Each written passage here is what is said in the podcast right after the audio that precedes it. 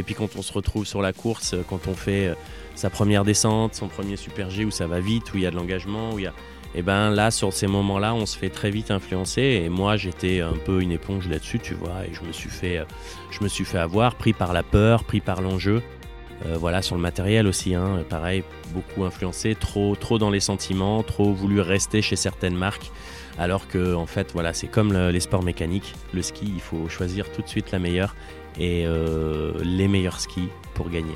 Tu me fais la transition, justement, tu as, une marque de cœur, euh, j'ai envie de dire, c'est quoi C'était N, toi, ta, marque? Bah Alors moi, j'ai toujours skié sur, euh, sur Rossignol pendant des années, ah, de ma jeunesse, tu vois, après les débuts de carrière, ben, c'est vrai qu'on avait une relation un peu fusionnelle avec la marque, donc euh, c'était dur de partir, et puis c'était des années où ça fonctionnait pas, bien, hein. aujourd'hui les skis fonctionnent très bien. J'ai eu quelques résultats quand même en géant, mais en Super G c'était compliqué.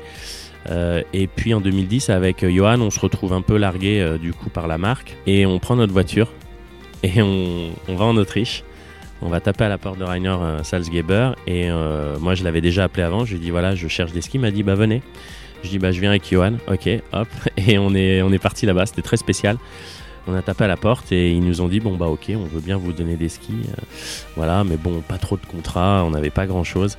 On a demandé un technicien, on a réussi à avoir un super technicien, un jeune. On est vraiment reparti d'une feuille blanche et c'était super intéressant. La première fois qu'on a mis les skis, on s'est dit waouh, là, c'est comme ça qu'on peut gagner des courses. Et euh, ça a changé notre carrière à tous les deux.